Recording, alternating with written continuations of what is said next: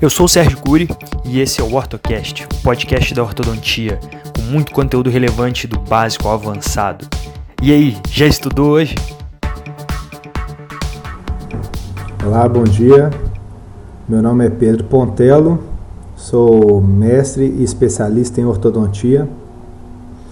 Eu quero falar um pouco sobre alinhadores, falar algumas dicas e vamos entrar em alguns assuntos específicos da área. Espero que, que seja relevante e interessante aí para todos vocês. Bom, primeiramente, para quem não conhece muito de alinhadores e acha que é um processo recente, que é uma coisa nova, é, na verdade não é tão novo assim. A gente sabe que o Invisalign já está no mercado há mais ou menos 20 anos. O Orthoaligner, que é a principal empresa nacional, já está no mercado há mais de 10 anos.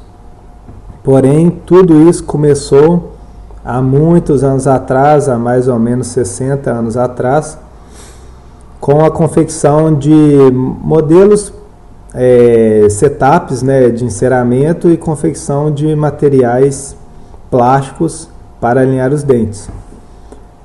Então, é um, é um estudo que vem acontecendo desde muito tempo e, consequentemente, chegamos no estado que estamos hoje. Antigamente era possível ser feito é, utilizando as tecnologias da época, então não era possível fazer muito, mas hoje, graças às novas tecnologias, os softwares que estão mais modernos, os materiais mais evoluídos, a gente consegue ter uma gama de opção de tratamento é, com os alinhadores. Então, quando é apresentado que alinhadores servem só para alinhar dente, esse isso já não é mais uma verdade. Tá certo? Então vamos lá. Hoje eu quero dar uma dica para vocês sobre o uso dos alinhadores, que é uma das partes para mim mais importantes é, do tratamento em si, da execução. Todo o processo de, de confecção do alinhador já é uma etapa de tratamento, desde o planejamento, desde a escolha dos movimentos, do estagiamento, desde a escolha do material, posicionamento de attachment e etc. Mas eu quero falar de uma parte clínica que às vezes é muito negligenciada, que é o stripping ou IPR, né, que é o desgaste interproximal. Bom, muita gente pensa que com os alinhadores é, vai diminuir a quantidade de desgaste de um tratamento, por exemplo, mas na verdade os alinhadores nos forçam a fazer uma quantidade precisa de desgaste. E uma das coisas mais importantes é que não importa o ataque, o material e planejamento, se não houver desgaste e remoção do contato que vai impedir a movimentação do dente, aquele movimento programado não irá ocorrer. Então, a gente conclui que o stripping pode ser a etapa clínica mais importante do tratamento. E a dica que eu vou dar para vocês é a seguinte: quando você fizer um planejamento, independente do tipo de movimento que você escolher, se tiver uma, um, um contato entre os dentes, né, uma barreira física que impeça a movimentação, o ideal é que você remova. Eu sempre digo que no caso dos alinhadores é melhor pecar o stripping para mais, pecar, né, errar mais no desgaste para mais do que para menos. Se você desgastar mais, a chance do movimento ocorrer é maior do que se você deixar de desgastar. Tá certo? Então vão algumas dicas aí dos desgastes, tá, tá bom? Primeiro, avaliar a área de contato então, quando for fazer o stripping, observar onde está o contato do dente e na hora de fazer o desgaste, respeitar a anatomia do dente. Por isso, eu prefiro fazer desgaste, na maioria das vezes, com lixa ou movimento é, instrumental oscilatório. Tá certo? E você pode falar, mas Pedro, eu gosto de disco. Tudo bem, se você prefere utilizar disco, domina essa técnica, não tem problema nenhum desde que você respeite a anatomia e faça a quantidade de desgaste necessária, tá certo? Bom, uma outra dica aí para vocês é saber quanto que cada dente suporta de desgaste. Talvez eu tenha, eu esteja falando isso e todo mundo deve estar pensando, né? Ah, isso é o que todo mundo faz. Mas geralmente observar através de uma radiografia periapical, né, e nos posteriores uma bite wing, para saber a quantidade de esmalte que aquele dente suporta. Ainda mais na população brasileira, que existe muita variedade é, de etnia, né? os dentes têm muitos formatos diferentes e tudo mais. Então é importante saber o quanto que aquele dente suporta. Tá?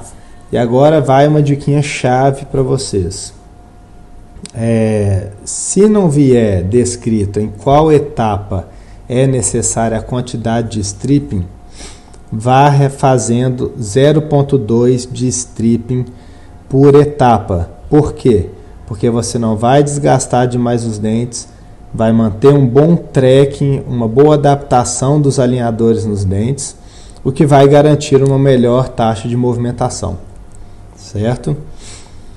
Bom, como uma última dica aí eu deixo para vocês, agora é o seguinte, é os estudos mostram que as pessoas, quando vão fazer desgastes interproximais, né, o IPR ou stripping, né, eles fazem menos do que a quantidade necessária. Então, tem um artigo muito interessante que mostrou que usando disco, usando instrumento oscilatório, usando instrumento manual, toda vez que se fazia um desgaste, fazia menos do que a quantidade.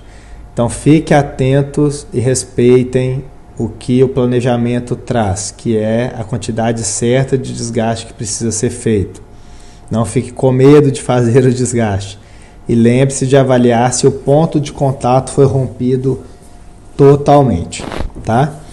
Para finalizar, não esquecer de dar um polimento nos dentes após o desgaste.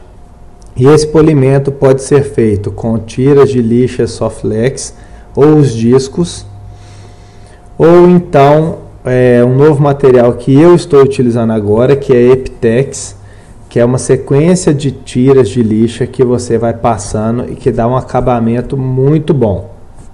Para que fazer isso? Porque depois do strip um dente fica extremamente rugoso e, e facilita o acúmulo de placa e tártaro.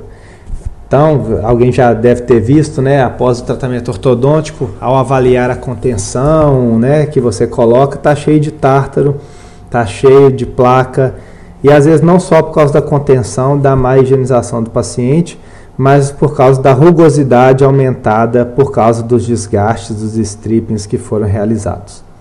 Tá certo?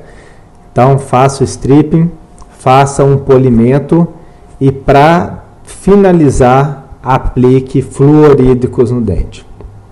Não que vai evitar cárie, não que vai evitar problemas periodontais, porque isso faz parte da higienização do paciente, mas ajuda no processo de remineralização do dente. Tá certo? Então, terminou tudo, aplica um fluorídico, pode ser um, um verniz, tem um, um muito bom da 3M, é, tem outras marcas também, o Profluoridro, que é muito bom para remineralizar o dente e deixar ele com um aspecto mais liso e mais polido, o que dificulta o acúmulo de placa, o que dificulta o acúmulo de tártaro e as eventuais doenças que isso pode provocar. Tá certo? Então tá aí, fica aí uma diquinha sobre alinhadores, tratamento com alinhadores. Espero que tenham gostado. Lembrando que se você está me ouvindo do Spotify, corra lá no meu site sergiocuri.com.br e baixe o material complementar desse episódio. Todos os episódios são acompanhados de um arquivo PDF com fotos e slides para melhor ilustrar todo o conteúdo aqui passado, ok? E se você deseja receber os episódios na íntegra, corre lá no site e se inscreva na lista do WhatsApp. Assim você receberá bem antes os episódios, diretamente pelo WhatsApp. E o seu feedback é de suma importância para mim. Então, seja pelo WhatsApp ou pelas redes sociais, deixe sua opinião sobre o conteúdo aqui passado e até mesmo alguma sugestão de assunto a ser abordado em algum episódio futuro, beleza? Então, um forte abraço, fique com Deus e até o próximo episódio do OrtoCast.